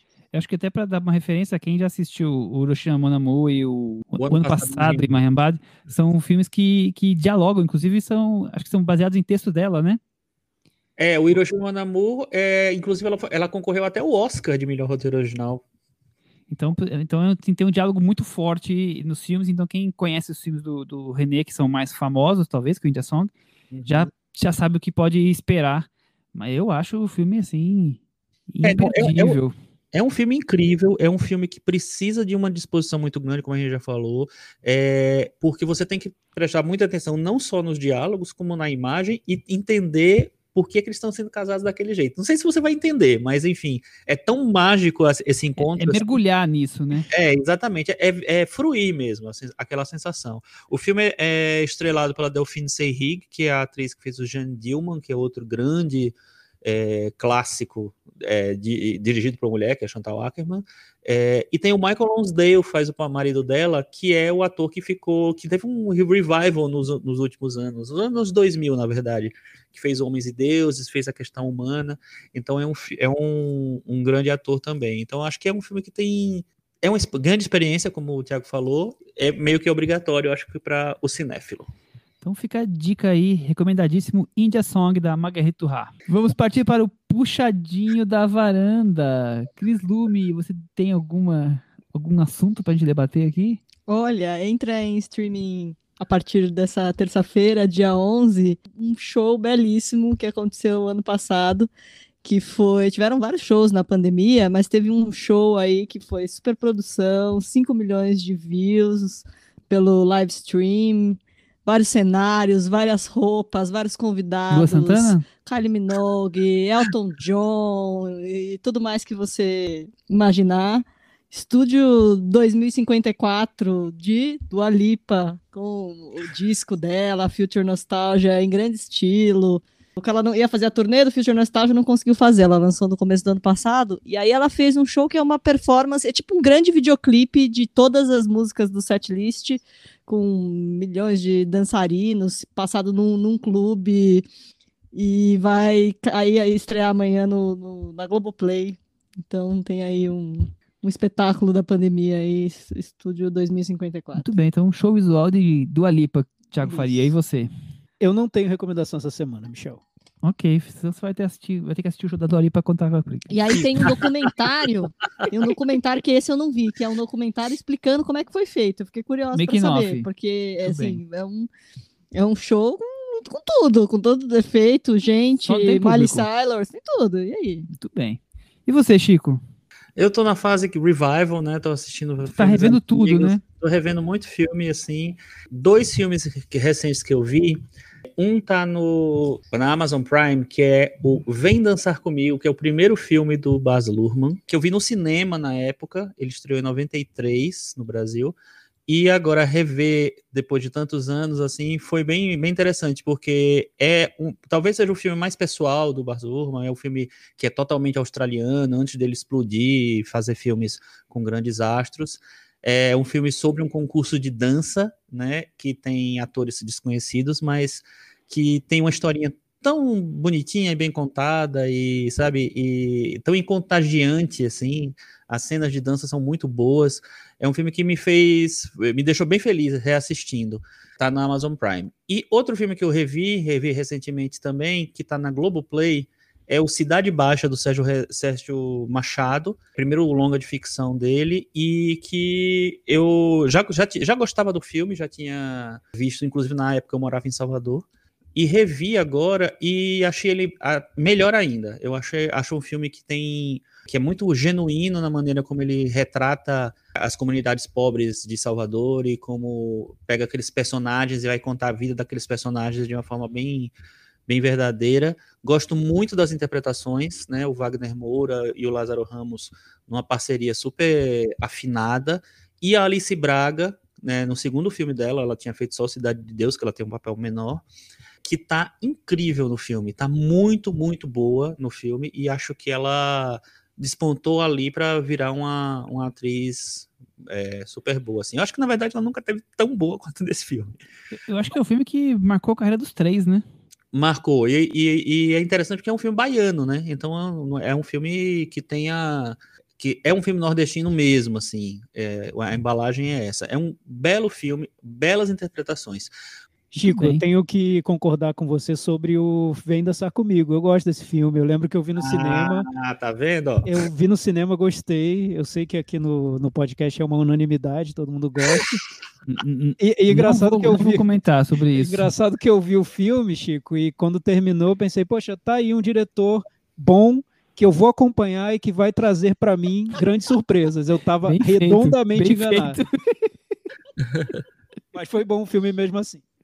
Mas você sabe que eu, eu, eu revi também recentemente o Romeu e Julieta e eu gostei do filme. Eu acho que ele é mais truqueiro, tem mais coisa. E, mas eu já tinha gostado bastante do filme quando eu vi, mas depois eu, eu cresci, né?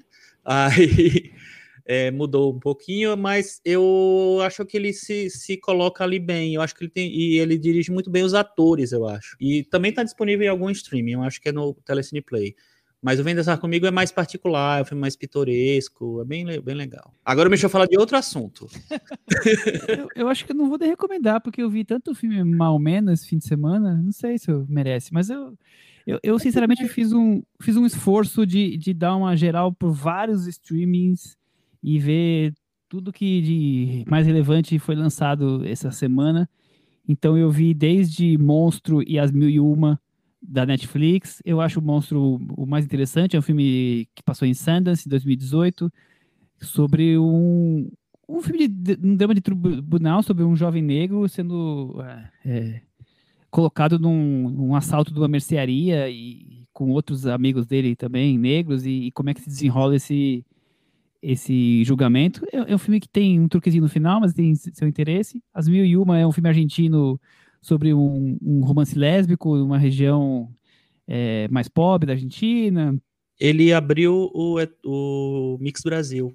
ah, não sabia, não, não, quer dizer, é. não, não, não, notei isso. É um filme bem interessante, mas eu, eu, como você falou do Romeu e Julieta, eu vou engatar com um filme que está no Reserva Imovision, que é o Black, Amor em Tempos de Ódio, que é um filme que é um Romeu e Julieta, é uma, é uma adaptação sim do, do Romeu e Julieta, só que passado na Bélgica agora, nesse momento, entre as famílias seria uma família de negros e uma família de marroquinos, que seria um, um bairro de subúrbio ali, no subúrbio de Bruxelas, e que as, essas facções, não é nem família, na verdade, mas eu estou fazendo a comparação com, com o próprio Romeo e Julieta, é, meio que dominam ali a questão de drogas e tudo mais, então, e surge um romance entre dois jovens, um, um menino, um marroquino, uma menina negra, e o filme se desenrola em cima disso. Eu, com relação à trama, é aquela coisa meio básica de, de filme de subúrbio, de gangue, a gente já viu filmes muito melhores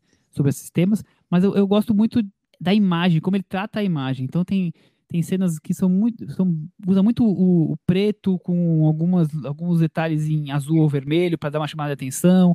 Tem aquela, aquela cena que as pessoas. É, é, dentro do metrô e ele vem fazendo um. Vai se, vai se afastando dos personagens mais do que eles vêm andando. Outra que eles passam em gangue os personagens, a, câmera tá tipo no shopping, no, na parte de baixo, mostrando meio as pernas deles chegando. Então, é um filme que tenta trazer algo, novo com relação à, à, questão visual mesmo, mas com relação à história, é aquela coisa de violência, de, de pequenos marginalização, e tem uma cena é, de violência muito impactante, muito, muito forte, não é para estômagos fracos, não. Mas é um filme, então, para quem tem interesse por esses temas, que fica aí, para mim ficou no, no mais ou menos, mas que tem coisas curiosas. São essas aí que eu vou deixar. Vamos partir para aquele momento do grande finale? Cantinho do ouvinte. Com o Tiago Faria. Cantinho do Ouvinte é o espaço onde os nossos varandeiros deixam opiniões lá no blog cinemanavaranda.com mas antes de trazer alguns comentários, Michel, eu quero lembrar que nós temos o Meta Varanda dos ouvintes. É bom sempre trazer de volta esse assunto para explicar como, ele, como esse nosso sistema de cotações e críticas funciona. Como, como ele funciona, Michel? Muito bem. Então, depois que a gente faz a postagem do episódio, uns dias depois, ou no mesmo dia, a gente coloca lá os links para as pessoas votarem no, no Google Forms. Os links ficam no Twitter e no Facebook da Varanda. E você vai lá e põe sua nota de 0 a 10, vale os meios, e depois a gente computa essas notas e vê se as notas, comparando com o que as notas dos nossos varandeiros aqui da mesa bateram ou não. Nós falamos de três filmes na semana passada. O primeiro deles foi o Sem Remorso, que os varandeiros aqui, nós quatro, demos 56 e os ouvintes chegaram numa média de 60. Então foi um número bem parecido. Já o filme Os Estados Unidos versus Billie Holiday, nós aqui demos 49, derrubamos ele da varanda e os varandeiros, os ouvintes, deram um chute um pouco mais para baixo e deram 37. Não foi muito bem aceito, Cris. Caramba! E já a família Mitchell e a revolta das máquinas, que nós finalizamos com 59, os nossos ouvintes foram muito mais positivos, deram 70. Um filme super bem avaliado, tão bem quanto o Minari, por exemplo, o Thiago Faria. É isso aí, nossos ouvintes dando a real sobre os filmes que a gente comenta no, no podcast. Sobre os comentários do, dos ouvintes no nosso blog, o Caio Moraes ele trouxe um comentário sobre o Lee Daniels, diretor do Estados Unidos versus Billie Holiday. Na edição passada a gente falou mal dele e o Caio Moraes está na nossa sintonia sobre esse assunto. Ele falou que se vocês acham os filmes do Lee Daniels ruins, é porque vocês não viram as séries. Nossa. Aí seria demais, né, Caio? Passo. Tem, tem, temos nossos limites também. Parece que não, mas, mas temos. Né? Caio Moraes é muito mais corajoso que a gente. Ele vai, vai fundo. Vai fundo. Ele diz que Valcir Carrasco é um gênio perto do Lee Daniels. Em relação a seus filmes, acho que ele consegue tirar boas interpretações de suas atrizes principais que foram indicadas merecidamente por trabalhos ao Oscar, no Oscar. Ele falou da Andra Day e da atriz de Preciosa. Preciosa ganhou o Oscar na categoria de atriz coadjuvante para Monique e roteiro. Eu não queria lembrar disso, Caio. Como Nem assim? lembra. Além de ter sido indicado na categoria de melhor filme, edição e a cereja do bolo, direção. Apesar da indicação da atriz, nunca mais ela teve outro papel de prestígio no cinema ou na TV apenas fazendo participações em séries do próprio Lee Daniels ou no American Horror Story. Outro trabalho sem muita relevância. Uma pena. E o Caio pediu também para a gente discutir o filme Covades Aida, que foi um filme que teve uma indicação ao Oscar de filme estrangeiro e está disponível em streaming aqui no Brasil. É, vamos discutir em algum momento esse filme, Michel? Você colocou no- na nossa planilha ou vai, vai passar em brancas Eu, nuvens? eu acho que depende das estreias das próximas semanas. Ele poderia ser tema, sim, mas. É, acho que pode sim. Eu, eu voto a favor. Então, então a gente Então guarda, a aguarde, gente guarda o comentário. Se a gente Então não falar dele na semana que vem ou em breve, a gente traz ele no, no, puxado, no cantinho. Pelo No puxadinho, ânimo, quer dizer, você puxadinho. tá vendo, né, Caio? O ânimo do Michel já está indicando algumas Eu coisas. acho, eu acho que é um é. filme, filme 5,5, 6, assim, tá bom. Ih, já, já deu spoiler. Então, o, o- o Caio falou que a crítica americana amou esse filme e até ganhou o Independent Spirit Awards de melhor filme internacional, batendo o Bacurau, o que eu achei bastante injusto, já que o filme não é tudo isso. É, Ele concorda com a gente. Ó. Ele é um filme É. tenso, né? É um filme muito tenso, mas eu, Bacurau não, não dá, né? Não tem nem, nem o que dizer. O que prova que talvez não tenha entendido direito o Bacurau. Ele entrou lá mais pelo oba-oba que qualquer outra coisa, né? Porque perder para Kovács Zaida não dá. Vincent Sensering disse que foi um programa excelente, um programa clássico, um varanda clássico, com um monte de filmes, um monte de dicas, sem precisar se preocupar ainda com a corrida de premiações. Vou deixar aqui uma epifania que tive assistindo ao filme sobre a Billie Holiday. Ele diz que Lee Daniels é o Michael Bay do melodrama. Se o diretor de Transformers, Bad Boys e outras pérolas usa dessa fotografia carregada de contraste, da estética um bocado exagerada, quase beirando a estilização e das emoções impostas muitas vezes contra a vontade no espectador, para lidar com a ação e com personagens bidimensionais, interpretados pela nata mais popular hollywoodiana, só pensando na bilheteria e no entretenimento mais pueril, o Lee Daniels repete tudo isso pensando no drama, no choro, nos prêmios e nos tapinhas nas costas por lidar com temas importantes. Só falta agora um grupinho de cinéfilos vulgares para defender Preciosa e Mordomo na Casa Branca. ah, gostei deve ter, viu? Gostei. É, E vai ter, vai ter, porque sempre que tem algum cineasta sendo muito detonado, vai aparecer uma geração para defendê-los. Eu acho que isso é, é inevitável. Não, é o único caso que, em que isso não tem acontecido, eu acho. Eu só espero que eu não tenha que ver a mesma quantidade de filmes do, do Lee Daniels do que eu já vi do Michael Bay, que já foram quatro, então Lee Daniels, menos que isso, tá de ótimo tamanho. Espero que não seja nada importante. Olha, o Alisson Galiza fez uma pergunta, ele colocou aqui que é uma pergunta aleatória, e foi muito boa a pergunta aleatória dele. Aliás, é um pedido que eu faço para os nossos ouvintes. Façam Faça mais perguntas aleatórias. aleatórias. É, não, é, é legal com, com, é, comentar o filme do episódio, enfim, deixem opiniões também, é muito legal, mas essas perguntas que vêm do nada geralmente rendem bons papos aqui no podcast. Então, vou, vou trazer a pergunta aleatória do Alisson. Eu estou na luta aqui, tentando ouvir pelo menos 90% de toda a audiografia da varanda. E no minuto 60 do episódio 143, que trata Ixi. dos filmes, é um episódio muito marcante. Olha os filmes. Para todos os garotos que amei, Sierra Bugs is a Loser, Veneza e Oscar. O Chico fala uma cena do filme que deixa o Michel surpreso, pois seria um spoiler, que só no final do filme ele é revelado. Já aconteceu de vocês terem que parar e regravar alguma parte da discussão, ou a Cris teve que passar a tesoura para evitar revoltas de nós aspas, leitores por problemas dessa natureza? Essa pergunta Cris. é diretamente para Cris Lume, né? É, uma pergunta de edição. Vamos lá com a Cris. Nossa, eu não, assim, me pegou de surpresa. Eu preciso fazer um estudo dos todos, de todos os, os desastres da varanda. Os, Cortou que sim, já cortou sim. Toda a obra. Eu acho que já, já cortei. Mas em relação a spoiler, É muito raro, né? muito a raro. gente tem que É, fazer acho um corte porque que spoiler. foi- é. Aliás, a- a- gente, a gente já falou, mas a gente pode até repetir. As conversas são quase que 100% que vão pro, pro ar, Isso, né? é. Só quando eu acho que a gente vai ser cancelado por falar alguma coisa, eu, eu corto alguma coisa. que- Mas Ponto que a Cris manda. A Cris manda muito bem nisso. Aliás, um elogio agora aqui no programa público. espero que ela não, obrigada, muito espero que ela não corte. Espero que ela não corte. É, é- a gente sempre cortou muito pouco o programa, principalmente quando a gente gravava aqui ao, ao vivo, que a gente conseguia se ver melhor, combinar um pouquinho melhor as entradas, então a gente sempre cortou muito pouco e atualmente hoje eu corto mais porque dá alguma falha na gravação, tem alguma hesitação, aí a gente vai unindo, mas cortar, quase- cortar quase mesmo, a 100% ideia é vai que pro ar. seja quase É. que ao vivo aqui, que nem o show da Dua Lipa. Como o Thiago falou, Cris dá umas tiradinhas, alguma coisinha ou outra, mas assim, imperceptível em alguns episódios. A maioria dos episódios vai tudo, Cris. E eu tava relatando que tem alguns problemas de, de áudio que são todos baseados na, na filmografia do Christopher Nolan. Tem um que é o efeito Tenet, porque na hora que a gente vai é, gravar o áudio e pegar, às vezes acontece um, um remix do áudio do arquivo, não sei o que acontece, que a pessoa dá a nota do metavaranda antes do Michel perguntar. Claramente foi feito isso no ritmo normal, só que o arquivo, O quando ele arquivo juntou as vozes. de um jeito que eu não sei o que acontece, uma voz fica por cima da outra, parece que a pessoa deu a nota antes do Michel perguntar. E agora tá na moda o efeito Interstellar, que é o Thiago e o Chico ficam de um lado da estante, eu e o Michel ficamos de outro e ninguém consegue se ouvir.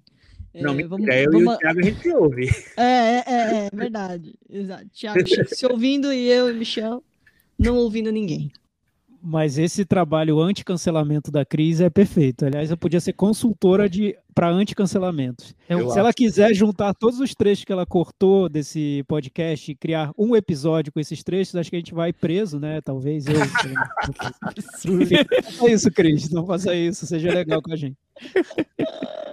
Bem, a- a- mais um comentário da Luísa Sanches. Ela fez um comentário de vidente mesmo. Ela conseguiu prever exatamente qual seria o tema do episódio dessa semana. Então, olha só. E Oi, Barandeiro. bela o sofrimento que foi pra gente de- decidir qual foi. Foi uma das semanas mais difíceis de decidir. E, tipo, horas depois que a gente decidiu, ela, ela previu. Exatamente. Ó, Varandeiros, estou aqui de novo com uma pergunta que me intrigou durante toda a semana. Qual a opinião de vocês sobre as comédias nacionais? Estou perguntando isso justamente por conta da morte do Paulo Gustavo, que sempre conseguiu levar milhares de pessoas aos cinemas, milhões, né? Ficou marcado no imaginário de muitos brasileiros. Entretanto, sempre foi criticado pelos seus filmes. Na verdade, não só ele, como todo mundo que produz comédia no Brasil. Será que os jornalistas são muito amargos com esse tipo de filme? Considero que, no fundo, sempre existiu um preconceito elitista com essas obras, que também fazem parte do nosso cinema e contribuíram muito para a produção de filmes mais independentes. Afinal, não é todo dia que alguém consegue furar bolhas e levar mais de 22 milhões de, espe- 22 milhões de espectadores ao cinema. Então, o comentário da sempre provocativa, incisiva Luísa, que traz é, posts Esse- aqui no nosso. Excelente, Luísa. Acho que a gente não precisa respondê-la, porque a gente já respondeu com a primeira parte do programa, né? Tá lá É, tem, tem só, tem só essa, essa questão que sempre fazem, se os jornalistas são muito amargos, eu diria que sim. É, mas com esse tipo de filme, eu... então, Luísa, eu acho que talvez as pessoas partam de, de pontos de partida diferentes, de- partam de ideias, de conceitos diferentes na hora de lidar com filmes. Porque quando se fala em bilheteria, e é, é, é justa essa, essa meta da bilheteria, querer grandes, gra- muita gente no cinema, muito dinheiro, e com isso produzir muitos outros filmes e fazer o cinema funcionar como indústria. Maravilha. Eu acho que nesse ponto é, as comédias brasileiras estão cumprindo um papel importante economicamente falando e tudo mais. E tem uma outra discussão que é a discussão sobre os filmes em si, né? Sobre linguagem cinematográfica, coisa, coisa mais que pode parecer mais chata, enfim, mas que é uma discussão e que existe, e que muitos estão dispo- dispostos a fazer esse tipo de debate. Nesse aspecto que eu acho que, a- que as comédias brasileiras acabam sofrendo. Então, se você for falar sobre bilheteria, as comédias brasileiras estão, são exemplares, estão lá cumprindo um, um papel importante para o Brasil, sim, sem dúvida.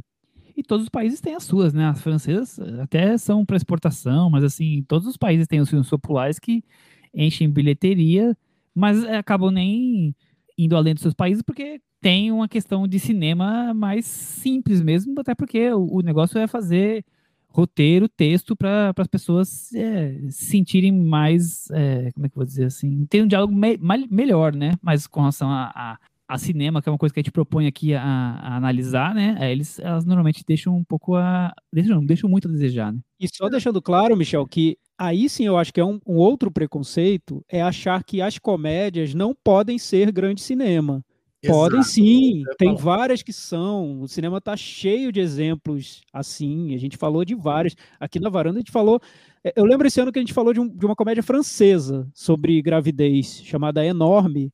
É uma comédia. E eu vejo ali qualidades cinematográficas mil dentro desse filme. Não é um filme formatadinho, não é um filme com linguagem televisiva ou publicitária, de jeito nenhum. É puro cinema. Então, a gente comentou aqui na varanda recentemente, uma comédia.